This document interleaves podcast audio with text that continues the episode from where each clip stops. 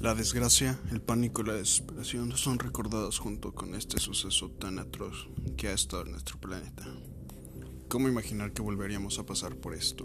¿Cómo pensar en lo que se perdió y en lo que provocó? La Segunda Guerra Mundial, pues, a mi parecer fue algo bastante catastrófico. ¿Cómo imaginar el pánico, la angustia? Pues, de todas esas personas que escuchaban los bombardeos, los disparos, los gritos de poblaciones enteras, de comunidades enteras que, pues, que no podían hacer nada.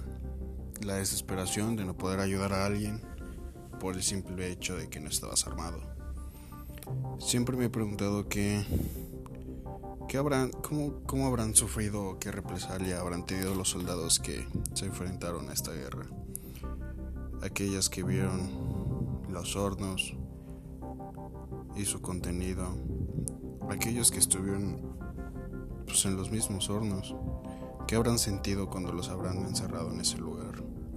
¿Habrán sabido que pues, era su fin? ¿Cómo saber que no los iban a bañar cómo, cómo adivinar, Cómo, cómo saber lo que pasaría, cómo saber que por tener una ideología diferente podría ser mortal. Mortal a tal grado de de no saber qué pasaría, o sea, de pues nunca imaginar que tuviera alguien una muerte así. ¿Cómo se habrá sentido en esa época ser un judío? No sé cómo se habrá sentido llegar hasta un punto de tu vida y ver que no sirvió para nada.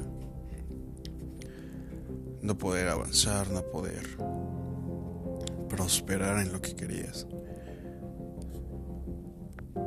Mm.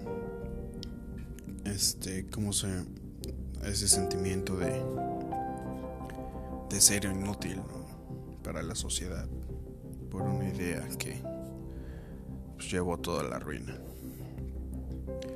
Ser apartado de la familia, del trabajo, de las actividades y de todo lo que pues hacía feliz a esa persona en ese momento, ¿no?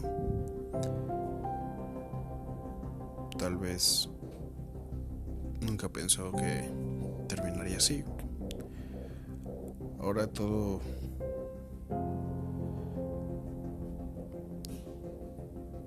todo se acabaría para él junto con sus tareas forzadas y maltratos por alguien que nunca imaginó ver en su vida. ¿Cómo imaginar que terminaría trabajando para alguien que no sabía si odiaba o no? Pues cómo, cómo se habrá sentido, cómo se habrán sentido esas personas que, que sí fueron liberadas, ¿no? Nos ponen bastantes ejemplos en películas, documentales sobre el holocausto. Creo que uno de mis ejemplos favoritos sería la película de La vida es bella. Creo que ese es un ejemplo muy claro de lo que pasó durante esas épocas, ¿no? Como, como, como siendo tan joven podrías parar ahí, ¿no? Por ejemplo, en el caso del niño, cómo lo tuvieron que engañar para que no sufriera, ¿no? Cómo decirle que habría la pobre probabilidad de que nunca volviera a ver a su madre y o también que tal vez probablemente nunca saldrían de ahí con vida. No sé, creo que de las peores cosas que ha hecho el ser humano, creo que esta es una de ellas.